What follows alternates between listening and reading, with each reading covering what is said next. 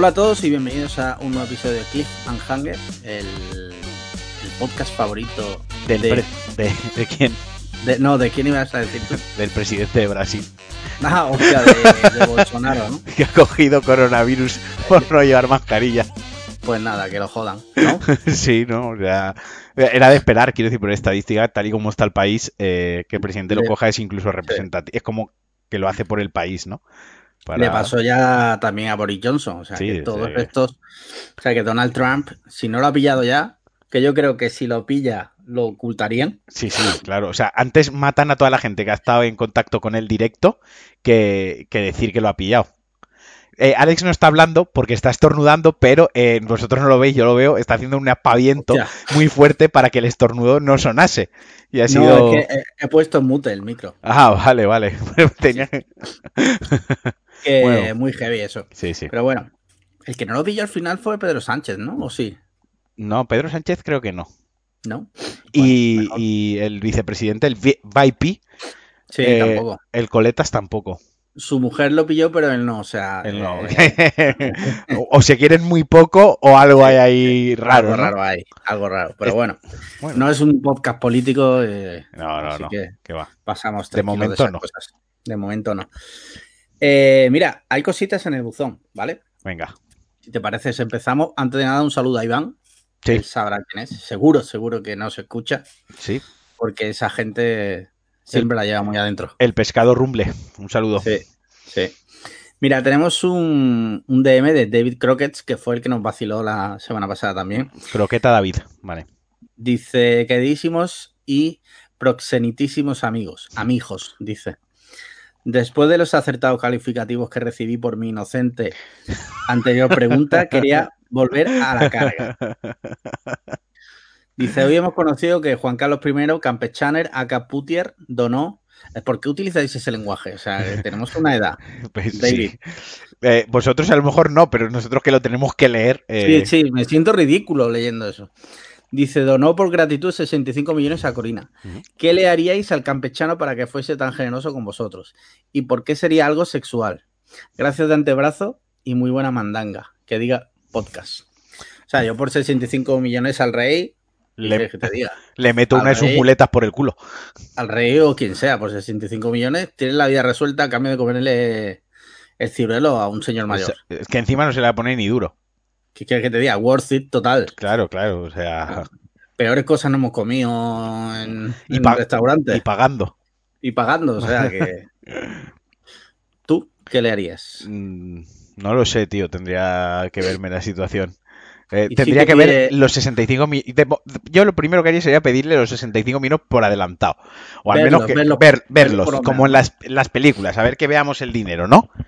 Y Sí. ya yo con el dinero en la mano, igual ya me desinhibo un poco, ¿sabes? Ya me siento más desinhibido y, Sí. y ya pues lo que surgiese, tampoco, ¿sabes? Tú te tomas 5 o 6 chupitos de Jagger Exacto. y, Y, le doy, y, le doy, y le doy otros 5 o 6 a él. Sí. Igual se muere antes de que hagamos nada. O sea que, Y ya que sea lo que Dios quiera. claro. Muy bien. Mira, tenemos una pregunta de The Real JM Sí. que no te va a gustar la pregunta por Venga. una sencilla. Dice, pregunta, ¿qué vais a cenar hoy? Se te ha adelantado. Me está jodiendo ya mi, mi, participación. O sea, ya dentro de Sí, nada sí. desaparezco. Eh, yo voy a cenar una tortilla de champiñones, pimiento, chorizo y queso roquefort. Joder. Madre mía. O sea, mi Vale, cena. vale, vale. Muy bien. Yo no sé lo que voy a cenar hoy, la verdad. Claro, porque no cocinas tú. Sí, vamos a ver. Eh, las cenas las hacemos ligeras.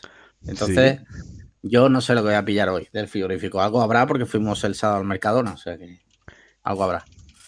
Me estoy riendo porque eh, eh, la semana pasada en el, en el grupo que tenemos, mientras Sí. grabábamos, puse el link de la conversación y nadie estuvo rápido para entrar. Y Ah, hoy, ¿y hoy puesto? lo he vuelto a hacer y nadie está rápido para entrar. Alguien casi entra. ¿Y la has borrado? Sí, claro. Ah, vale, vale, vale. Vale, vale, vale. Muy bien. Mira, tengo una pregunta de Guido Corradi. Venga. Dice, ¿qué tendría que pasar para que vuestra amistad se rompa? Quitando la aparición de Juan Antonio, quiero decir. No, no, si Juan Antonio no lo ha roto, eh, nada puede ya romper la amistad. Sí, si el, si el grupo de Telegram no ha roto ya nuestra amistad, Es muy difícil que alguien rompa la amistad conmigo si esa persona no quiere romper la amistad conmigo. O sea, no sé si me no sé si me he expresado. Sí. Eh, creo que las pocas veces que he perdido una amistad ha sido porque ha sucedido algo que tampoco eran entre esa persona y yo, o sea, otra, otro una circunstancia a lo mejor en las que no estábamos de acuerdo y tal, y esa persona ha decidido mm, dejar de querer tener contacto conmigo. Entonces, en ese caso, pues, pero que yo no, es- salvo que fueses un capullo integral que ya me habría dado cuenta. O sea, integral no lo eres, simplemente eres un capullo, así que todo bien. Vale. No, yo por mi parte soy una persona. na- no me suelo enfadar. No. Eres un hombre de paz. Sí, norma general sí, no suelo discutir con mis amigos. Eh, soy bastante respetuoso, entiendo todas las posturas y a no ser que me hagan algo dañino, que no es el caso, porque si no, no los consideraría amigos.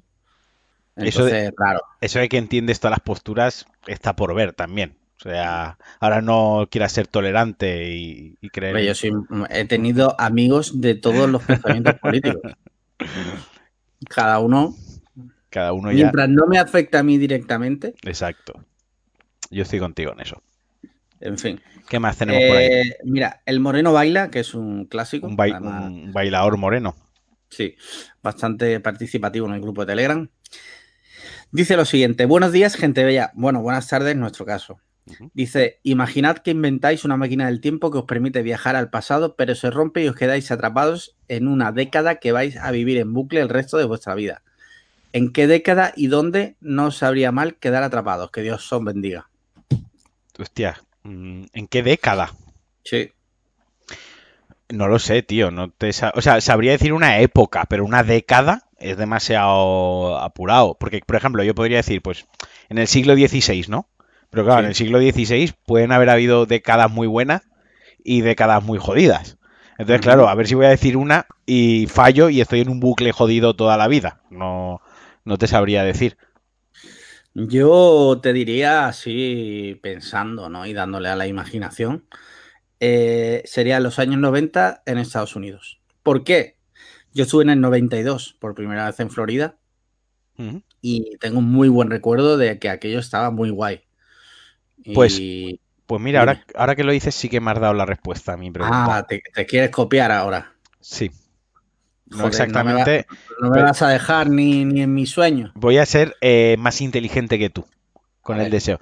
Yo elegiría en los 90. O sea, partimos de la edad que tenemos ahora y los conocimientos que tenemos ahora, ¿no? Sí. Yo me iría a la década de los 90 en España y me haría promotor y constructor. Ganaría tanta pasta que podría viajar a verte a Miami todas las veces que quisiera al año. Cierto. Ya está. Y estaría Sí, en sí. Podría ir a Miami cuando quisiera en los años 90 y verte, y a la vez estaré aquí inflándome a ganar pasta, porque a lo mejor me voy a Miami en los años 90 y acabo siendo un yonki, acabo siendo un reventado toda la vida, ¿sabes? Es posible, sí. Entonces, eh, dicho así, elegiría una época en la que sé que hay algo que funcionó muy bien, me volvería a saber y me, y me- me dedicaría a ello. Te pasa por la derecha, totalmente. Genial, sí, sí, sí. Muy bien. Tienes mentalidad de, de emprendedor. Y dijo puta, porque para ser constructor y promotor, Mira, mm, siguiente pregunta de nuestro amigo Adrián Pérez. sí. Si pudierais tener la carrera laboral, no la vida, de alguien, recepcionista, arquitecto, deportista, manadero, ¿por qué elegiríais la mía? Yo te voy a decir una, siempre que me dicen estas cosas, ¿cuál es tu trabajo soñado? No, o sea, la- creo que partimos de una base errónea. O sea, mi trabajo soñado es no trabajar. Yo iba a responder parecido a eso. Eh, mi carrera favorita sería la de un millonario playboy que no hace nada. Ya, pero el millonario Playboy, para llegar ahí, a lo mejor ha tenido que hacer. Me da igual, yo quiero llegar a ese estatus. Tú quieres eh, ya, existir siendo Gianluca. Correcto. Gianluca Bacchi. Tal, cual, tatuado, con, con el esto en, en la perilla, sí, la trencita, la, trencita, el SIDA que tiene, eh, todo. O sea, todo el puto día tocándote los cojones o, que, en la o- cubierta o- o to- todo el puto día mientras te tocan los cojones. O Sí, sea, bueno, eh, me lo que es mi parte familiar querría que fuera la misma. Ah, vaya. Pero, o sea, es- mi, mi sueño es ser millonario Ajá, y no tener que hacer nada. O sea, Bueno, que yo a mí me encantaría ser eh, amo de casa. Lo de Ajá. millonario lo dejo a un lado, pero a mí me encantaría dedicarme a, a mi casa, tío. O sea, o sea, si te echas una novia que ganara bien, mm, ¿te plantearías quedarte en casa a lo mejor? Sí, claro. O sea, novia ya me he echado, pero si me fuese bien y no fuesen bien las cosas, eh, eh, pues sí, no me importaría quedarme en casa. Yo siempre lo he dicho, lo he defendido. Que decía, hay un trabajo, quiero decir, eh, mi abuela se ha matado a trabajar toda la puta vida en casa, ¿sabes? Sí, sí, no. Y es un la- trabajo eh, muy duro, la casa. Llevar claro. la casa eh, fuera bromas. Y fuera broma, y lo digo totalmente en serio, yo a mí me encantaría estar en casa porque eh, podría cocinar todos los días comida y cena elaborada, o sea, todos los días podría hacer guiso, paella, arroz de... no- O sea, podría explayarme cosa que no puedo hacer ahora mismo. Y, y yo qué sé, me encantaría encargarme mi casa y por la tarde, si tengo toda la casa lista, todo preparado, pues jugar a la Play, por ejemplo. O irme a tomar un... No sé, o sea, organizármelo de manera que, que, no, sé, no me importaría, o sea, no, no me sentiría que no, no he llegado a estar realizado laboralmente porque yo personalmente no creo en, en- en la realización a través del trabajo. Creo que es un poco un, un cuento para, para que te mates a trabajar y, y- y ya está. No, no, eh, curra porque el trabajo dignifica. Bueno, a ver, También depende del trabajo. Claro, también O sea, hay depende del trabajo. pero sí, a ver, si eres cirujano y salvas vidas, pues obviamente eh, te dignifica y a lo mejor eso te hace sentir muy bien contigo mismo. Pero por norma general, y creo que se me ha entendido, eh, Sí, lo de el trabajo. dignifica y tal, es como, eh, todo aquí trabajamos porque hay que llenar la nevera, ¿sabes? No porque queramos ser los más Sí, sí, sí. dignos de- de- Totalmente. del barrio. Así que, pues eso. O sea que tu, tu sueño es que llegara la noche, Ujú. llegara tu pareja a casa, Y os yo, sentaréis en el sofá y tú dijeras, no me he sentado en todo el día. me- no me he sentado todo el día, vaya cola había en el banco. Sí, para pagar sí, el sí. impuesto de eh, la contribución, ¿sabes? Muy bien, muy bien. Sí, sí. Y ya, eh, última pregunta de los DM, luego pasamos al correo. Dice: Hola, buenas. Eh, este es Slevin, ¿vale? Hola, buenas. Yo solo quería que mandaréis un saludo a Ingeru, el corazón más puro del grupo de Telegram. Gracias. Vale. Venga, pues mándaselo. Una- un saludo a, a Ingeru, que es buena gente. Muy bien, eso lo has enviado. Y pinta genial. Mira, eh, nos vamos a los correos. Tenemos aquí un correo. Vale. Dice pregunta, ¿es verdad que nunca leéis las preguntas y las decís directamente en el podcast sin más? Y segunda, subnormal, el que lo lea. Gracias, gracias, saludos, Carlos Real Murcia. pues sí, totalmente cierto, como, como se ha podido ver. Yo suelo ojearlas, ver si hay. Claro. leo la previsualización de Gmail. Más allá de eso, no. O sea, es exacto, no, no, no, no se preparan, las respuestas no, no. No. se preparan, no, Son no tendría puta gracia si no estuviésemos Claro. que... Claro. Mira, una persona que nos firma, y entonces lo voy a mantener en el anonimato, dice, hola, ¿habéis tenido la curiosidad de mediros el miembro alguna vez? Sí, claro. Sí, ¿quién no lo ha hecho? ¿no? Sí, Yo creo que todos los hombres lo han hecho alguna vez. No veo, no veo nada vergonzoso en ello. Mi problema fue que la regla era muy pequeña, era solo de 50 centímetros. Era, era un metro del bricomar de 5 metros. No... Sí, sí, sí. Humor para niños de 12 13. años. Claro, de 12 años. Hay que medírsela. Claro, Sí. no sé, claro. Sí, por ejemplo, si los, si los calzoncillos.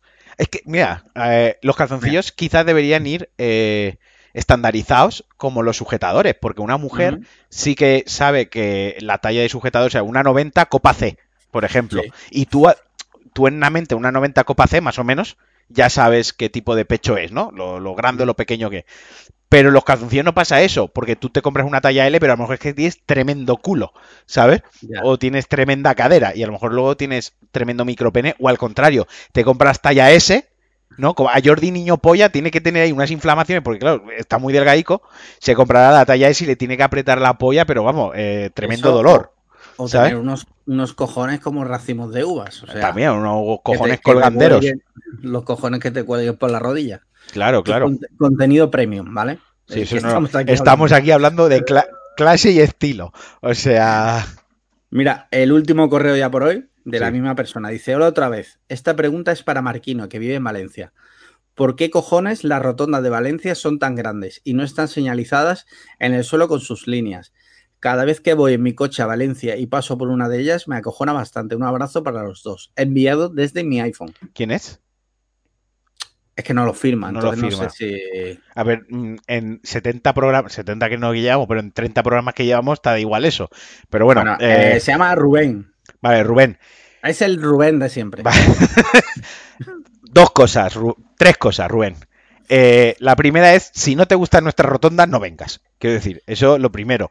No me va a venir a falta de respeto a nuestra rotonda. ¿Por qué son tan grandes? Pues porque Andinés Torrons y Andinés Collons, que se dice en Valencia. Quiero decir, Sí. tenemos dinero, pues la rotonda se hace grande. ¿Y por qué no se pinta? Porque no lo necesitamos. Simplemente nosotros ya sabemos, eh, somos tan buenos conductores que sabemos perfectamente cómo hay que hacer la rotonda.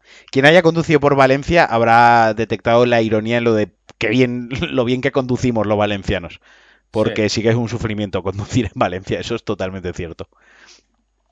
Eh. Espero que se haya visto su respuesta, su pregunta respondida. Yo he conducido por Valencia y no tengo queja. O sea, y también te digo que yo he conducido en sitios como Los Ángeles. Ya está. Todo para decir que. O sea, has leído la pregunta, me has hecho contestarla, solo para te decir que juro, te juro que se me acaba de ocurrir. O sea, te voy a decir el peor sitio donde yo he conducido o donde he tenido más miedo. ¿Dónde? O sea, te digo, he conducido en Los Ángeles, en Miami y en Nueva York. El sitio donde más miedo he tenido ¿Sí? ha sido en Miami, ¿Sí? porque los, los latinos, tío, allí conducen, o sea, como, como putos locos. Sin embargo, el sitio que más nervioso me puse fue al entrar en Manhattan, que veníamos de Washington. La entrada en Manhattan, porque de repente te encuentras en una carretera que tiene ocho carriles Sí. y cada carril va para un punto. O sea, como te equivoques, Acabas pierdes- en, Wisconsin. una hora. Eh, bueno, en Wisconsin no, pero a lo mejor acabas en el norte de, de Manhattan y tú vas al, sur- al sur Sí. y mm, Pues vamos. yo tengo que decir que cuando eh, conducí o conduje, se me ha olvidado Sí. el castellano, en, en Estados Unidos pasé Sí. cero miedo. De hecho, me lo pasé Sí. muy bien. O sea, yo recuerdo perfectamente que yo pillé el coche en San Francisco, en el Pier Ujú. 39, creo que era la zona esta turística de, Sí, sí. de los muelles. Sacamos el coche, mi colega y yo, de- del parking, ¿Qué? ¿Qué coche era? un Mustang. Ah, vale. Eh, sacamos el coche y ya empecé a conducir full, que ya no fuimos al Golden Gate, no fuimos al, al parque este de las secuoyas que hay al lado de San Sí. Francisco, donde tal. Eh, y ya luego nos fuimos a, a Las Vegas, estuve conduciendo por Las Vegas, fuimos a Los Ángeles, estuve conduciendo por Los Ángeles y te juro que lo disfruté. Mira que no me acaba de entusiasmar el conducir, pero me gustó mucho, tío, la, la experiencia. Pasé cero miedo, no hice ninguna liada. Ya está. Lo más com- me tuve que acostumbrar a esto de que giras el, que, que el semáforo está en rojo, pero si sí, giras a la derecha haces un CEDA, el pa- lo que para Sí. nosotros sería un CEDA. Lo, lo nuestro que hacemos en las rotondas, que si vas a hacer la rotonda completa puedes hacerla, pues eh, hacer el CEDA eh, fue lo que más me chocó, que me pitaron un par de veces, pero, pero la verdad es que lo disfruté bastante, tío. También ayuda que allí los coches son automáticos. Entonces, es Sí. conducir en modo fácil, Sí, por decirlo de alguna forma. sí. O sea, no tienes que estar pendiente de cambiar de marcha, de meter ¿Tú, estás- primera. tú estás pendiente de cambiar de marchas?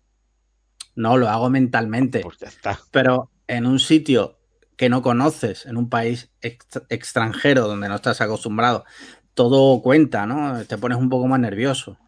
Puede Y ser. con el coche automático. Pu- puede más ser porque fácil. yo iba con, con mi amigo, eh, teníamos 24, 23, 24 años, pues ahora 10 años ya, ¿eh? Aproximadamente. Y mi amigo no, no condujo más que Sí. dos ratillos. A él sí que le daba miedo, le daba pánico, terror. So, pues, no sé si era por dañar el coche, por liarla o por nos matásemos. La cuestión es que no cogía el coche y era como, bueno, ya hemos alquilado el coche, hay que moverse. O sea, uno de los dos tiene que tomar la responsabilidad. Y yo estaba polleta ahí con 23, 24 años conduciendo por allí, pues oye, tan, no sé. Pusiste, como se suele decir, pusiste los huevos sobre la mesa. Claro, por- también he conducido en Irlanda Ajá. y ahí me tocó más los cojones porque era por la izquierda, Ah, era por la derecha, mejor dicho, Sí. con el volante al revés. Y Sí. ahí sí que cortocircuité más, ¿sabes? Porque era como, hostia, estaba todo el rato pensando que me que iba en contradirección. Y además eso lo hice con 19 años, que tenía el carnet como un año sacado aproximadamente. Y ahí sí que fue un poco más, la experiencia un poco más... Mm. Más caquita, ¿no? Me hice más caquita, correcto. Sí, sí, sí, sí. sí. Vale, vale, vale. Pues eh, no hay más preguntas, señoría. Sea Pues si que- no hay más preguntas, que podemos pasar a, a crímenes eh, sin resolver. Se ha escrito un crimen por Alex Liam. Hoy hay un crimen, sí, así que pincha la intro. Venga.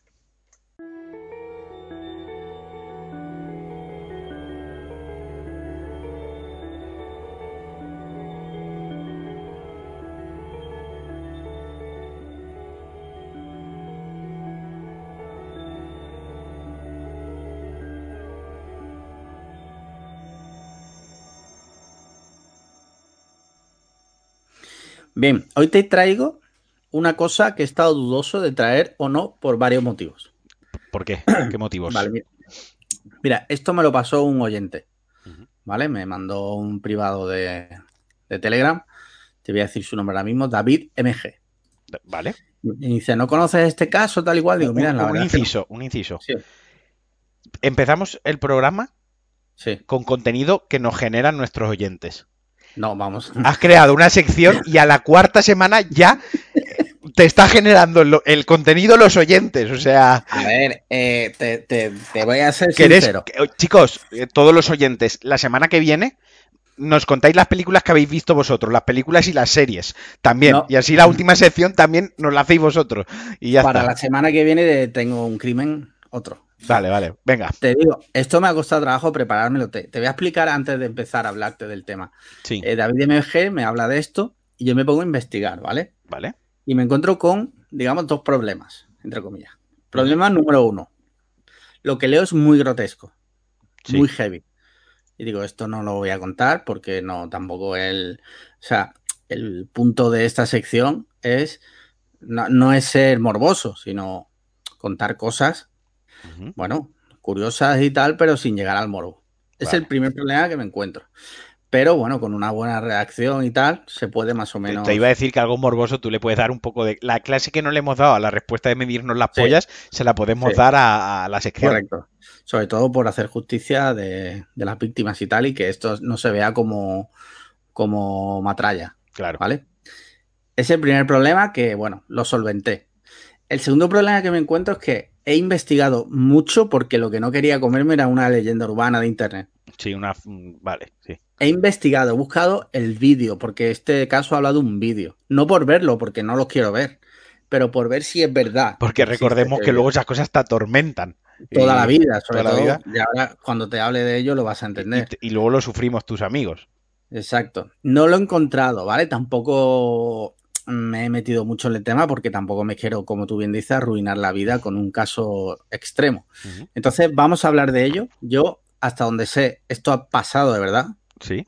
¿vale? Entonces vamos a tomarlo como algo real. Y sí, es verdad que pido a los oyentes que si alguien tiene datos más fiables o si me equivoco en algo, por favor que nos corrijan y, y en el siguiente programa pues emitiremos un, un- una fe de ratas, que no de tarras, ¿vale? Ese otro día. Ese otro día. Pero te voy a hablar del caso de un vídeo que se filtró en internet, en la Deep Web, llamado Daisy's Destruction. La destrucción de Daisy. Ya, ya empieza fuerte.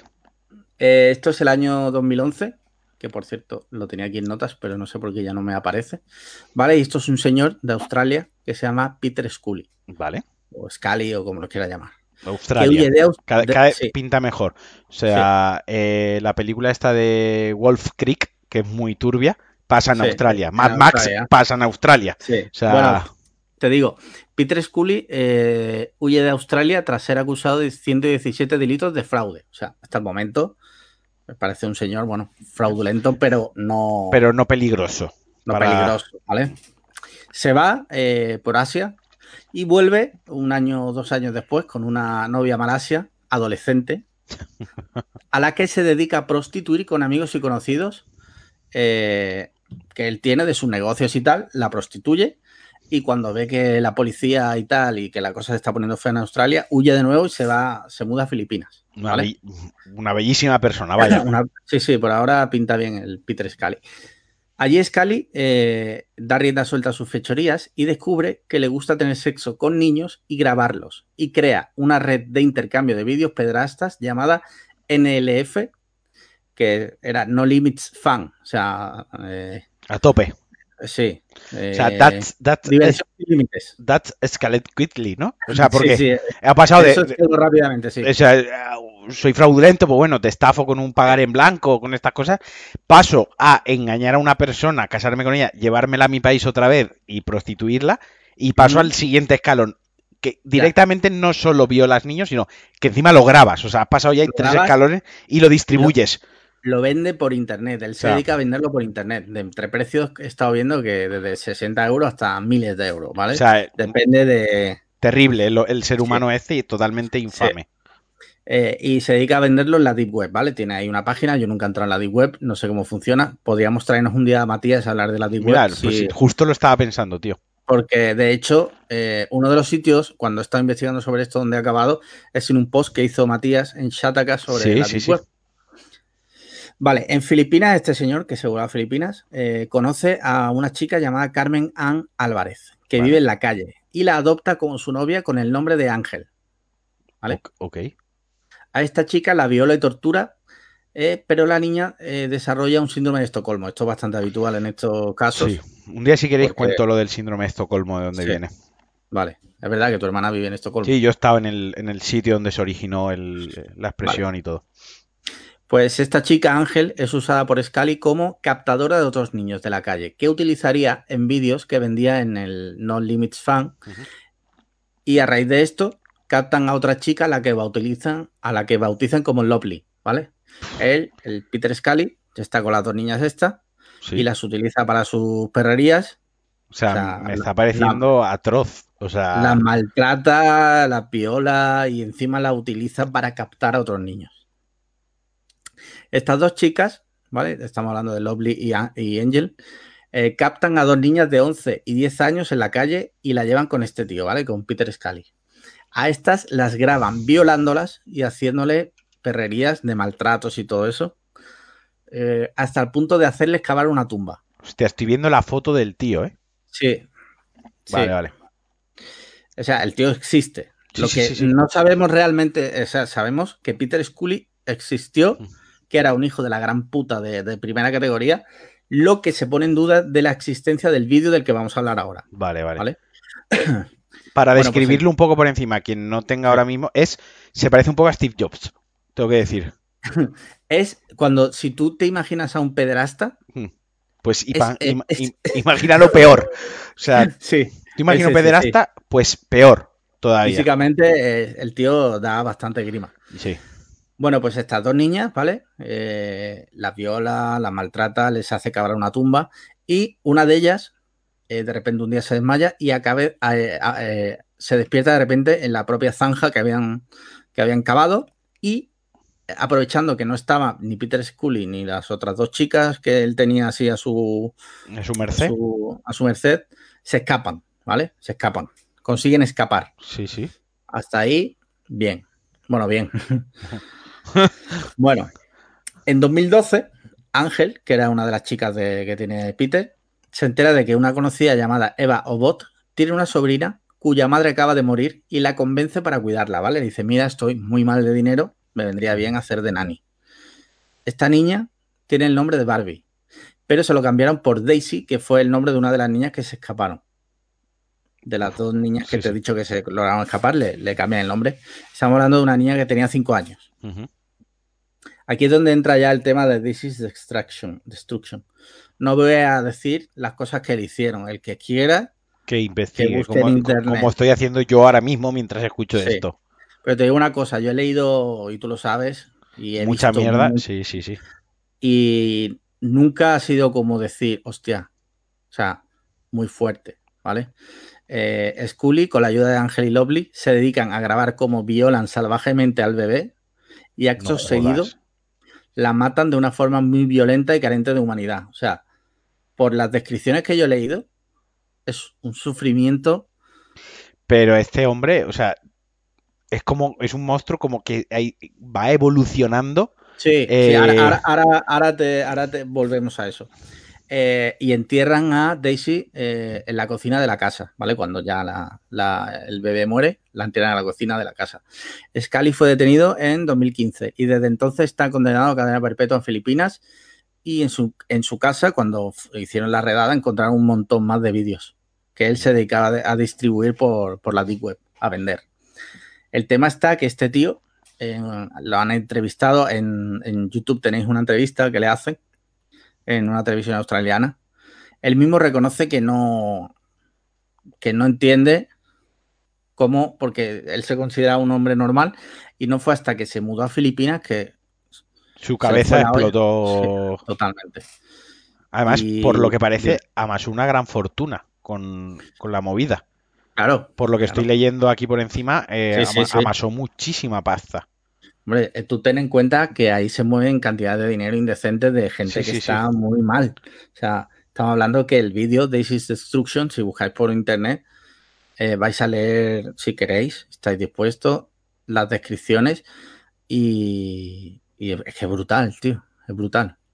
Sí, sí, o Es sea, brutal. O sea, este, en este caso, o sea, el crimen está resuelto, digamos. O sea, el tío Sí, el está, tío está en la cárcel. Sí, sí. en, en la cárcel, eh, pero joder, tela con el colega, ¿sabes? O Es muy sea, fuerte. eh, sea, no Hay sé, otro. Dime, dime. o sea, esto es meterme igual en un pantano que no, que no conozco, o sea, un pantano y qué tal. Pero cómo tienes, porque alguien puede decirme, no, es que esto es una enfermedad, ¿no? Es que esto pf, está asociado a traumas de la infancia, ¿no? No sé, tío, pero qué mal tienes que tener, qué mal tienes que tener la puta cabeza, tío. O sea, ¿cómo te tiene que funcionar la puta cabeza? Es que no lo entiendo. sé, no, no hay nada de eso en este caso de la infancia jodida ni nada. Simplemente un tío que se le ha ido la perola y enfermedad. pff, No sé si me, te- no, no sé si me explico. O sea, Sí, sí, yo te entiendo, yo te entiendo. Yo cuando leo sobre estas cosas, o sea, yo por ejemplo no soy partidario de la pena de muerte. Sin embargo, en estos casos pienso, no, no la pena de muerte, pero sí que la cadena perpetua, como que lo veo coherente.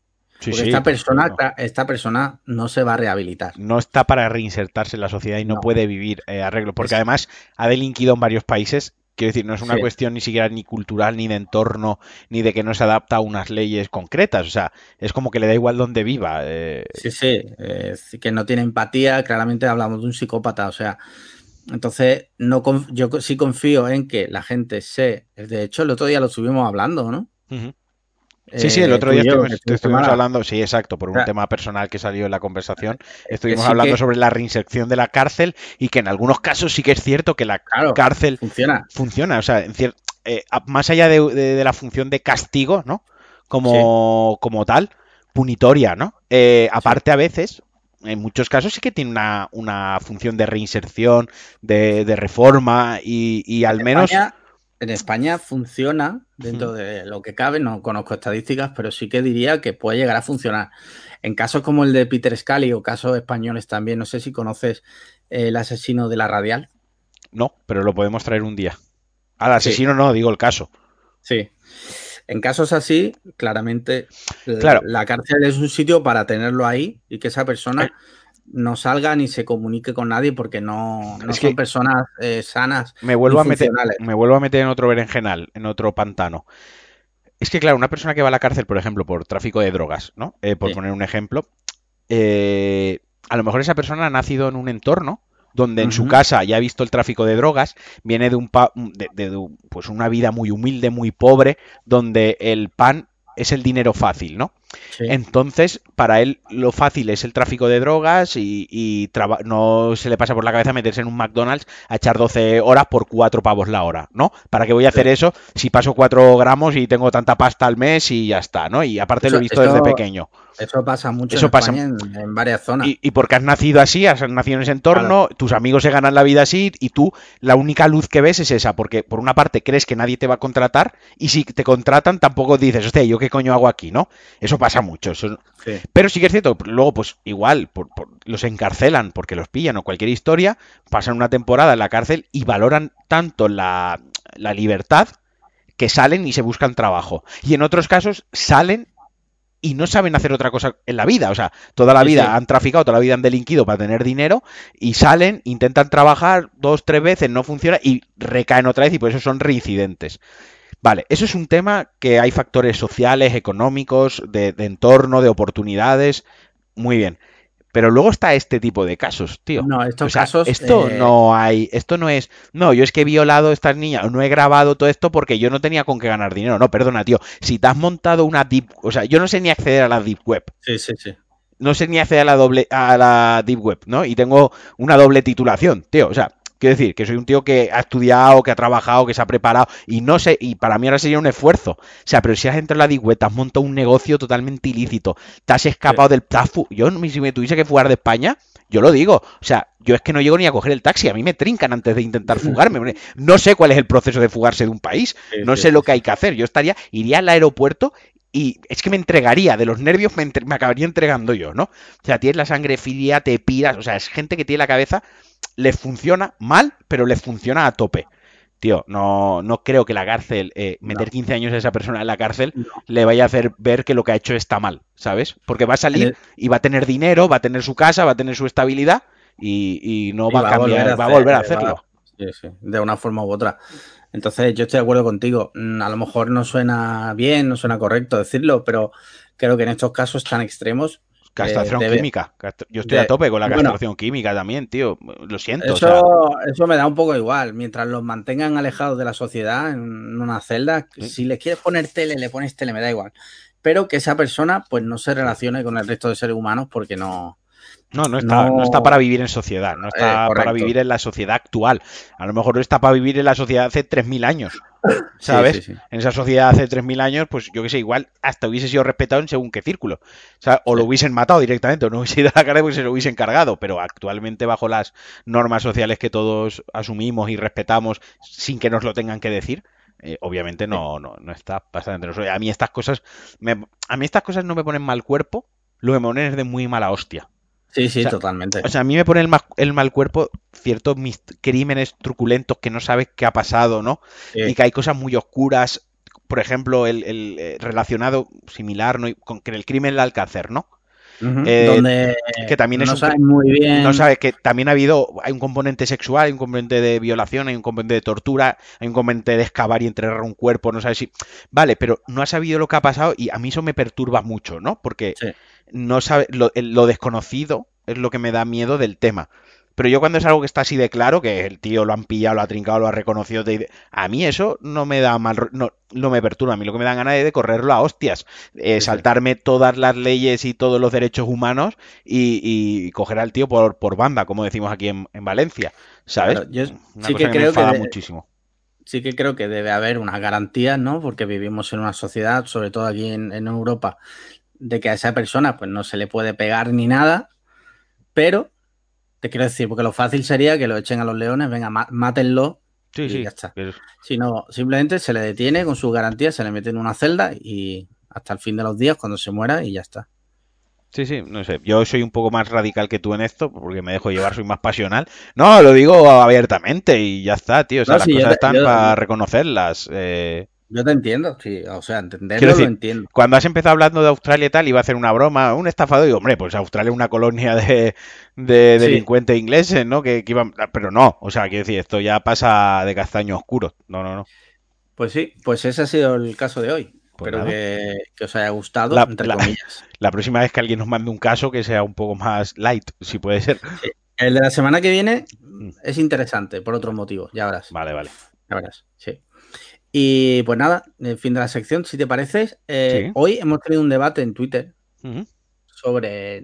¿Tú has participado? Sí, sí, he participado sobre si los coches deberían dejar de existir en las ciudades. O sea, el coche como ente no debería dejar de existir, sino eh, si en las ciudades se debería prohibir básicamente eh, o limitar al extremo.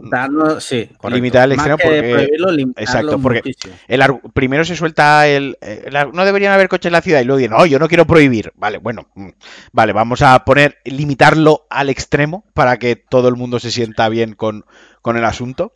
Eh, sobre que desaparezcan o se limite al extremo la perdón la conducción de coches en, en ciudad. Sí yo estoy eh, totalmente de desacuerdo con esto. O sea, yo estoy de acuerdo en que se limite y que se legisle y sobre todo que si se va a hacer, que se gestione bien. Claro. O sea, aquí no estamos, ni tú ni yo somos aquí que tenemos un cochazo de, miles de, euros eh, por nuestra polla gorda y queremos vacilar de coche entrando en nuestra casa en el centro porque yo tengo que ir con mi puto coche a donde a mí me dé la gana. No, esa no es la actitud. Pero, pero, sí que es cierto que en según qué ciudades y en según qué trabajos tengas, necesitas un puto coche. O sea, lo necesitas. Yo, te voy a decir, o sea, eh, mi, opinión es esta. En un mundo perfecto, abogo por la abolición total del coche. Sí, claro, en un mundo perfecto. Exacto, que no vivimos en un mundo perfecto. Claro. En un mundo perfecto, eh, a los periodistas que teletrabajan les pagan el aire acondicionado. Quiero decir. Pero la realidad es otra. La realidad es otra.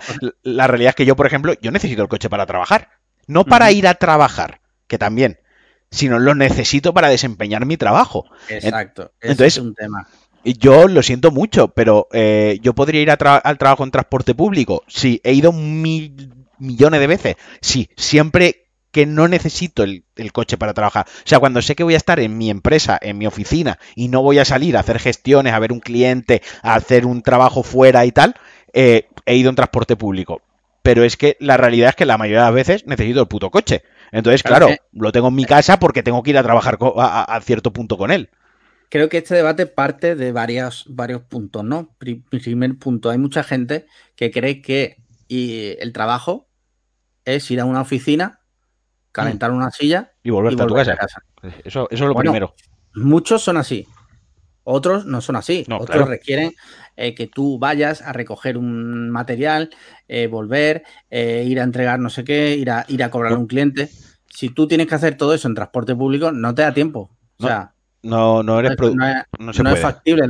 y que hay veces que, que, tampoco se puede en transporte público. Y voy a poner un ejemplo. Yo hoy pensaba, cuando teníamos el debate y habíamos dicho comentarlo aquí, digo, joder, voy a darle un poco de. Voy a justificar un poco mi respuesta, ¿no? Porque si digo, no, yo para trabajar lo necesito y me callo, pues bueno, la gente me tendrá que querer porque, porque soy calvo, ¿no? Que últimamente me lo han recordado mucho. Eh, la cuestión es, yo por ejemplo voy al puerto de Valencia, ¿no? Eh, al interior del puerto de Valencia. Para empezar, que el transporte público, al menos en Valencia, pero más o menos en todos los puertos es igual, no no hay una línea para el puerto de Valencia, porque no es un sitio turístico, no es un sitio residencial, no es una zona de compras, no hay restaurantes, no hay una zona de ocio, ¿no? El puerto es una cosa muy concreta donde se realiza una actividad también muy concreta y que tiene una función concretísima. Entonces, los profesionales que se desplazan ahí, lo mismo, es muy concreto. Entonces, yo digo, vale, si tuviese que ir al puerto, vale, hay un autobús que me deja aproximadamente andando del acceso a 15 minutos, lo más cercano que me deja. Vale, una vez yo llego ahí, el acceso se hace con una barrera, porque hay una gaveta de la Guardia Civil donde te pillan los datos de acceso. Ya andando, es una puta carretera. O sea, ya andando, no sé si yo aparezco ahí con julio, cayendo el sol directo, 38 grados a las 12 del mediodía, a la gaveta, andando, o sea, detrás de un coche y delante de otro, andando, acercándome a la gaveta, decirle, buenos días, mire usted, vengo aquí. Vale, pero es que una vez entras en un puerto, yo no sé cuánta gente ha estado en un puerto comer, o sea, un puerto comercial. Aquello es inmenso. Aquello es, una, aquello es una ciudad. O sea, para ir de un punto a otro, en coche son 10 minutos de, un punto a otro, y andando es una hora. O sea, ya por allí dentro, camionacos arriba y abajo, los spiders, los bulldozers estos levantando containers, vamos, eh, todo el espectáculo, y yo como un gilipollas al sol con la mochila andando, a hacer una revisión de un contenedor. Y luego me tengo que volver, no, no, no puedo. O sea, yo tengo que ir al puerto de Valencia a revisar un contenedor, tengo que ir en mi puto coche. Eh, eh, cógete un taxi. Eh, sí, hombre, y me sale la revisión de contenedor 200 pavos de taxi. Entre llévame, accede al puerto, que el taxista quiera entrar dentro del puerto, que te piden pues, todos los datos, que el maletero esté vacío y toda la historia, luego que se espere que yo haga mi trabajo y que me devuelva. No. Y obviamente el Ayuntamiento de Valencia o el Ayuntamiento de cualquier ciudad eh, puede poner unas líneas para trabajadores, que pues en turnos a las 8 de la mañana, a las 2 del mediodía, a las 3 de la tarde, a las 8 de la tarde, ¿no? Como, como pasa en muchas zonas de polígono y tal, pero no va a poner autobuses cada 20 minutos para que la gente que tenga que ir a hacer revisiones pueda acceder al puerto cuando... O cada, cinco. o cada cinco. Y luego no va a poner otra línea de autobuses allí dentro del propio puerto para que te muevas por allí dentro. Entonces, tú vas al puerto y todos son coches de particulares, de, gente que trabaja allí, porque no hay otra manera de ir. Y ese ha sido el, primer ejemplo que me ha venido a la mente de mi trabajo. Pero probablemente tenga, si me pongo a pensar, tenga muchos más ejemplos similares. Hay muchísimas variantes, cada uno lo sabe. Yo entiendo, eh, vamos a ver, otro punto del que parte este debate es que muchas veces se analiza esto desde parte de periodistas que viven dentro de la M30 de Madrid o en el centro de Barcelona. Claro.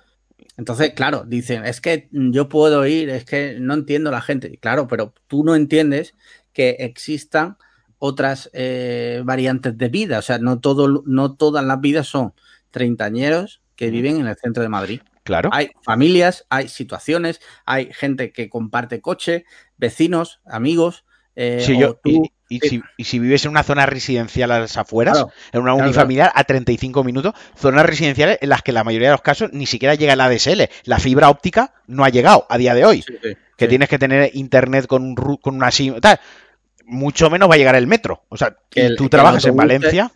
el autobús te deja en la entrada de la, de la urbanización, con suerte, con suerte, ¿sabes? Y que la frecuencia del camión de la basura es más alta que la del autobús. Ahora dirán, no, pero es que si desaparecen los coches, ponen más autobuses. Ya, ¿con qué dinero? Porque eh, eh, los coches pagan impuestos. O sea, quiero decir, sí, vamos a quitar los coches y ahora vamos a hacer una inversión de millones de euros para aumentar el metro. Claro, construir metro, un metro, una construcción de un metro, eso pueden ser 10 años, fácilmente. Por ejemplo, o sea, no, es que es más complejo. ¿Qué te voy a contar yo en Málaga? Que llevamos para la ampliación de la línea de metro, tenemos dos. Yo, por ejemplo, a mí el metro, yo nunca me he montado, porque claro, desde mi zona no hay metro. Claro. yo, para coger el metro, tengo que ir primero en autobús al centro. Serían unos 30, 35 minutos con, suerte. Sí, sí. Luego allí me tengo que bajar en el centro, ir andando hasta el Vialia, que es la parada más cercana, a montarme. O sea, te estamos, tú lo sabes, hay un trayecto andando de mínimo 10 minutos andando rapidito. Y ahí coger el metro, que pase en el horario en que yo estoy, sin esperar, y ya me monto y ya voy donde sea. Entonces, claro, es un debate que no es A o B. O sea, yo, yo lo entiendo, ¿no? Que no es A o B. Yo entiendo también eh, que, bueno, es lo que decía yo esta mañana en Twitter. Yo me parece perfecto que se fomente el transporte público. Cuanto más se fomente, mejor. Por supuesto. O sea, estoy totalmente a favor de eso. Mientras que eso no ocurra, es inevitable que la gente utilice el coche. Otra cosa, otra cosa es que quizás sí que deberíamos tener una mentalidad o una educación o, una concienciación, llamadlo como queráis, pues que a lo mejor un sábado por la tarde te vas de compras al centro comercial, pues oye, según lo que vayas a comprar, a lo mejor no necesitas ir en coche. Quiero decir, si vas a ir al, a, yo qué sé, a Levis a comprarte dos pantalones, que lo, pesan en una bolsa y el centro comercial lo tienes a 15 minutos en transporte público o 35 paseando y es un sábado, ¿qué tal? Pues oye, oye, te coges el transporte público, te paseas, si no te pillas un taxi bus, a lo mejor también habría que revisarse, muchas veces cogemos el coche, sí que es cierto, pues claro, por comodidad. en piloto automático, claro. estamos acostumbrados, pues no. Ya, lo cojo, voy y vuelvo. Pues oye, no, a lo mejor lo que sí hay que, habría un trabajo ahí detrás de educación, de concienciación mm, de la sociedad en general, para entender que el coche, pues sí, pues para una emergencia de que te has puesto malo, que tienes que ir a recoger un familiar del aeropuerto y hacer un favor, una mudanza o para trabajar, pero para el resto de cosas, pues a lo mejor incentiva el, gasto en el barrio, pues oye, pues para comprar esto no me voy al centro comercial, tal, lo compro en mi barrio que se puede comprar por ejemplo, ¿no? Cosas así, o sea, que, que no, es un 50-50, ¿no? Por una parte, los ayuntamientos tienen, que, tienen que ayudar y mejorar y, promover el uso del transporte público y hay otra parte que es la del individuo, que es la de querer eh, hacerlo, ¿no? El, Tener dos dedos de frente. El problema viene, entre comillas, el problema, la discusión, cuando eh, alguien dice, no, es que hay que prohibir. Cuando se prohíbe, no, perdona, primero tienes que crear la infraestructura, cuando esté creada, la gente de forma natural va a abandonar el coche, porque si tú es como si tú quedas un vienes por la noche y tú tienes un transporte público que funciona bien, pues no te vas a llevar el coche, porque ya dices, me voy en transporte público, ya me puedo tomar dos, tres cervezas o una copa o lo que me dé la gana, y ya no tengo que estar pendiente de que si me tengo que volver en coche. Todos ganan. Claro, claro. Para eso tiene que existir una infraestructura que en ciudades como Málaga no existen. No, no, y yo estoy con eso y con que también gran parte de la culpa parte de nosotros mismos y hay que hacer un trabajo ahí detrás. Es que me está viniendo a la cabeza, yo lo vivo en mis propias carnes. Esta mañana mismo yo, pero bueno, trabajo con mi padre, él vive en un sitio y yo en otro, pero de camino, de yo a camino al trabajo, yo paso por su barrio. ¿no? Sí. Entonces, eh, yo he hablado con él mañana va tal, no sé qué, y le he dicho, te recojo y vamos juntos. Y me ha dicho, no, yo voy en mi coche. Y le he dicho, bueno, pero ¿para qué vamos a ir en dos coches? Si vamos al mismo sitio, luego vamos a casa a comer juntos y luego por la tarde vamos a volver. Vamos en un coche y no, movemos, no hacemos dos gastos, ¿no? De, vamos, y, su respuesta ha sido, no, no, yo voy en mi coche así, yo voy a mi aire. ¿no? Así yo, cada uno hacemos nuestra marcha. Y es como, bueno, mm, ahí a lo mejor entra el decir, bueno, pues a lo mejor no hace falta hacer cada uno su marcha, nos podemos acoplar, sacrificarnos un poquito por ir en un vehículo. Yo lo intento, pero por lo que digo, hay veces que la costumbre y la propia cultura te, que tenemos, pues nos empuja a ello. Está claro, pero bueno, yo creo que poquito a poco. Eso, que regalen Teslas para todos, que no contaminan. ¿Sabes? Coches eléctricos para todos, gratis, por el ayuntamiento, por el Estado, ¿sabes? Con, todos con nuestro cargador. En la calle, 300 cargadores uno detrás de otro. y ya está. o con un cable muy largo que no lo desenchufes. O sea, tú Mm. sales de casa y el cable te, da Sí, hasta para llegar Como, como los astronautas, el cable ese que, Sí. lo- que salen sí. de la MIR, vuelven y le recogen, pues igual con el coche. ¿eh? Y Sí. todos los cables cruzan. Y que ningún cable, si ya conducimos bien así, imagínate con cables por medio. O sea, Sí, Estaría guapísimo. sí. Bueno, Muy bien, pues yo creo que este tema ya lo, Sí. lo damos por cerrado. Si alguien tiene algún apunte que hacer, pues, pues que, se, que, que lo digan alto. bueno, que nos lo escriba y ya veremos si le hacemos caso o lo ignoramos totalmente. ¿Has visto algo esta semana? Eh, bueno, he visto, eh, bueno, he empezado dos cosas. Dime. Películas no he visto, Vale. no he tenido tiempo porque no he podido. Pero he empezado la serie Better Call Saul, la última temporada. ¿Tú la, Sí. ¿tú la ves? No, no la veo. Es que a mí, eh, lo siento mucho, enfadarse quien se te va a enfadar. Breaking Bad me gustó, pero ya está. O sea, Vale, te, te digo, te voy a decir una cosa. Yo al principio no quería ver eh, Better Call Saul. De hecho, cuando se estrenó la primera temporada, la ignoré. Pero empecé a leer que era muy buena. Que era incluso mejor que Breaking Bad. Y tengo que decir que es muy buena. Es una serie que todas las temporadas empiezan aquí, digamos, tú, tú me ves, pero los espectadores no, digamos, empieza abajo y poco a poco empieza a subir y ya a mitad de temporada normalmente empieza aquello y está muy bien. Yo te recomiendo No que si tienes oportunidad... no ha acabado, ¿no? No, no, que va, que va. Igual Ah. algún día, cuando esté completa, eh, me la veo. Vale. Pues eso, he empezado la última y bien. Y he empezado una serie, bueno, es un programa de Netflix que te voy a decir cómo se llama. Mm, Bueno, mientras lo buscas, voy a comentar una Venga, cosita, que es que yo eh, tengo un problema, tengo un problema con los spin-offs de las series. Porque ahora, tal y como estabas diciendo esto, por ejemplo, tampoco he visto yo. Eh, Sons of Anarchy es una de mis series favoritas. Y sin Sí. embargo, el spin-off de los Mayans, eh, que ya creo que tiene dos temporadas o ya, ya viene. No lo he visto, ni tengo intención de verlo. Quiero decir, a mí me gusta la serie, o sea, veo la serie y ya está. Los spin-offs no me ver, saturan. ya me viene justo ahí- ver una serie. hay spin-offs que están bien y luego hay otros que son una mierda, porque yo me tragué el, el spin-off de Joey, de Friends, Claro. Y era un subproducto totalmente. O sea, Pero es que ahí era- partimos, partimos de la base de que la serie, Ah, o sea, ya, la serie ma- matriz ya es mala, ¿sabes? sí, bueno, sí, sí. lo que tú quieras. Lo que, eh, lo que te decía, eh, Friends para mí es como el jamón ibérico y Joey era como el chopper. Aún así, aún así la vi. Aún así te la tragaste. ¿no? Doblada. Aún así la vi, sí. Y la que te decía que he empezado es, una, es un reality eh, que, de Netflix que se llama Sunset, la milla de oro. Ajá. Tiene ahora mismo dos temporadas y estoy viendo aquí que el 3 de agosto, perdón, el 7 de agosto estrenan la tercera. Dentro de un Te explico. Es un reality que sigue eh, un- una inmobiliaria que hay en Los Ángeles como Sí. super top, una inmobiliaria para ricos. Los dueños son dos calvos, enanos, eh, hermanos. bueno, no son enanos, son simplemente muy bajitos. Son dos hermanos calvos. Y, Pod- Podría eh, ser yo de momento, bajito y calvo, ¿sabes? no, no, no, no. Y tienen contratada como a seis o siete chicas bastante de buen ver, bastante Atractivas. De Los Ángeles, ¿no? Mujeres de, de Los Ángeles así como muy explosivas. Y está guay por, te voy a decir, por varios motivos. Primero, es una, lo vemos ahora últimamente, vemos un capítulo de, de esto, de Sunset La Milla de Oro, y luego uno de Better Call Saul. ¿Por qué? Porque esto como que te limpia Sí. el cerebro de toda la mierda, porque esto es Pano- esto es, esto- eh, panocha, eh, pano- paja. para no pensar. Y, y está bien porque salen unas casas guapísimas, porque se dedican a vender nada más que viviendas de lujo, y salen cosas súper chulas. Si te gusta la arquitectura y tal, está guay. Si te gustan Los Ángeles, pues también, imagínate, salen casas en, en las colinas, en tal, unas casas chulísimas.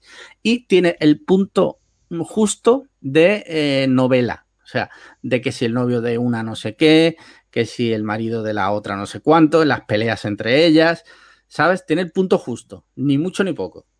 Entonces, al final enganchan la tontería esta. Y básicamente eso es lo que he visto esta semana. Yo eh, empecé a ver, eh, llevo más o menos la mitad de La Monja Guerrera. Ah, hostia, es verdad. De. Está rodada en Málaga, sí. sí. Ma- Málaga, Bar- Marbella, El Rincón de la Victoria y, y Antequera. Antequera puede ser, sí. Sí, no, no dejemos Antequera porque no vaya a ser, ¿sabes?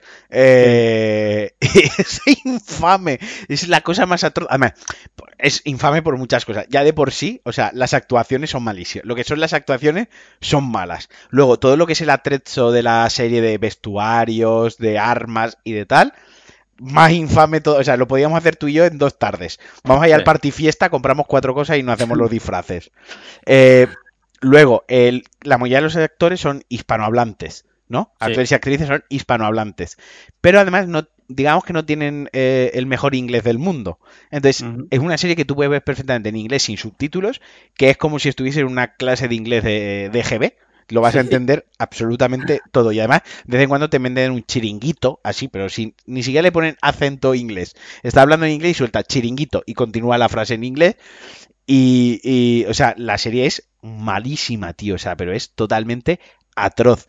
Y es que es ridícula. O sea, aparte, tienen conversaciones que tú has visto esto en otras series similares de estos subproductos de estos de fantasía, acción e intriga. Sí. Y cuando ves los diálogos, es que lo podía haber escrito un niño de 7 años, los diálogos. Es como, vale, o sea, veo la situación que estás planteando y en esta situación encaja un diálogo inteligente y profundo o encaja esta puta mierda que has puesto. Ambas de, funcionan. De todas ¿no? formas, es que la serie, vamos a ver, la serie, ¿cómo has dicho que se llama? La monja. Eh, la monja guerrera. Warrior, Warrior Nurse. War, Warrior, no, Warrior Nun. Eso, Warrior Nun. O sea, ¿sabes? Una serie que se llama La Monja Guerrera, a ver, tampoco es como si vas a comer a un sitio que se llama el Brutus. Pues claro. Sabes que, no, que tampoco va a haber es que, mucha calidad. Es que, escucha, es que resulta que es que los poderes de la monja explica, guerrera. Explica un poco, explica claro, voy a explicar la serie. O sea, ahí. Empieza desde el principio. Empieza, hay como dentro de la iglesia en Andalucía, en Andalucía concretamente, hay como una... Solo pasa en Andalucía porque solo hay una monja guerrera. Ajá, eh, vale. O sea, eso solo pasa en Andalucía. El resto del mundo está libre de, de estas movidas. De monjas guerreras. No, es la monja guerrera. Es que es muy importante vale. esto, es en singular. Es una monja guerrera que tiene poderes y la iglesia tiene como un departamento especial que tiene a la monja guerrera y luego tiene otras monjas ninja que esas Ajá. no tienen los poderes de la monja guerrera, pero son como sus ayudantes, ¿no? Es como su ejército de la monja están guerrera. Entrenadas, ¿no? Están no entrenadas, poderes. no tienen poderes, pero están entrenadísimas, ¿no? Es como si dijésemos Tort y eh, la viuda negra. La viuda negra es peligrosísima, pero porque está muy entrenada sin tener poderes sobrenaturales. Pero la monja guerrera, sí, y solo puede haber una monja guerrera en el mundo. O sea, cuando muere una, pasa los poderes a otra. Es elegida por la fe y por Dios la siguiente, ¿no? ¿Y qué le dan los poderes a la, a la monja guerrera? Esto es, es, increíble. Es el halo, el halo del arcángel Gabriel, que se lo pone en la espalda a la monja guerrera. Y entonces es como el círculo que lleva Iron Man en el pecho, iluminado, pero en la espalda, y es, eh, pues eso, el halo de, de, un ángel, ¿sabes? O sea, es, la fantasía máxima. Entonces la serie eh, resulta que, por, por, nada, pasa en el, en el minuto uno de la serie, es que la monja guerrera muere, eh, porque una fuerza del mal, un demonio, bueno, y, un, y luego se mete una megacorporación por medio que quiere experimentar con el aro este, muere. Entonces, eh, para ocultar el, el, el aro en cuestión de los cojones, se lo meten a un cadáver que hay ahí en, en, en, la iglesia de una chica desconocida que no tiene familia, que no tiene nada, se lo ponen. Y resulta que la chiquilla en cuestión, la tía en cuestión, pues es una mal hablada, es una maleducada, es, ha sido delincuente. Y para más Inri se ha suicidado, que eso es el pecado máximo sí. dentro de la iglesia. Sí, sí, Entonces, claro, claro. claro la, han, la, han, puesto el, el poder a, a, una tía que se caga en la iglesia y que pasa de todas las responsabilidades que, que conllevan ese gran poder, ¿no? O sea, eso es la, la premisa, es la mierda. Sí, sí, además lucha contra demonios que solo la monja guerrera puede ver y las ninjas no pueden ver. Entonces, ciegas, le, no, la monja guerrera les dice dónde está el demonio, en lugar de matarlo ella, que es la que tiene los poderes, dice dónde está el demonio y unas pobres monjas que no ven nada, que están entre, van y matan al aire, ¿no? O sea, tienen que creerse que están matando al demonio porque lo dice una, la monja guerrera. Esto me recuerda, esto no es la primera vez que Netflix hace una cosa por el estilo. Mira, Netflix tiene uno, una serie coreana ambientada en Granada mm. que se llama Memories of the Alhambra. ¿vale? Te voy a leer la sinopsis. Por favor. La oficial, ¿vale? Por parte de Netflix. Después de sufrir una traición por parte de su amigo, Jo Hingu el CEO de una empresa de inversiones, viaja a Granada por negocios. Allí se queda en un pequeño hostel dirigido por una antigua guitarrista llamada Jung Hye-jo. Y los dos acabarán en medio de un misterioso incidente alrededor de una especie de realidad aumentada. O sea, la película que te has montado. o sea, que no es la primera vez que Netflix eh, hace cosas de, de, este estilo. O sea, pero, pero aún así la voy a ver en... O sea, yo la quiero ver acá porque son estos productos, subproductos, sí. que a mí me encanta. O sea, que es lo que tú dices, te resetea el cerebro de todo el día. Sí. No, porque yo me pongo a verlo y me río. O sea, como, venga, por hace, favor. Te hace, te hace, un limpia. O sea, claro, es como una. que lleva de, de, todo el trabajo del día, pues es como borra. Es, es como una sitcom, pero tomada en serio, ¿no? Sí. Eh, entonces, yo pues, qué sé. Eh, mira, un reto para la semana que viene. Tienes que terminar esta, obviamente.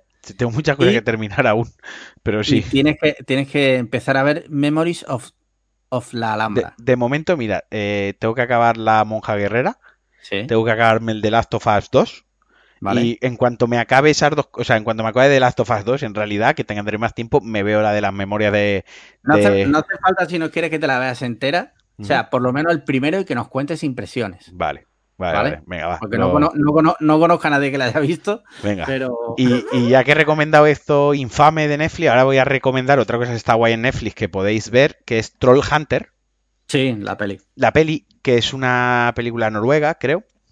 Pues te y, lo digo ahora y la película, básicamente, y resumiendo muy fácil, es el proyecto la bruja de Bel Air, pero en lugar de ser una bruja, es trolls nos ponemos en la situación de que existen en Noruega existen los trolls. Sí.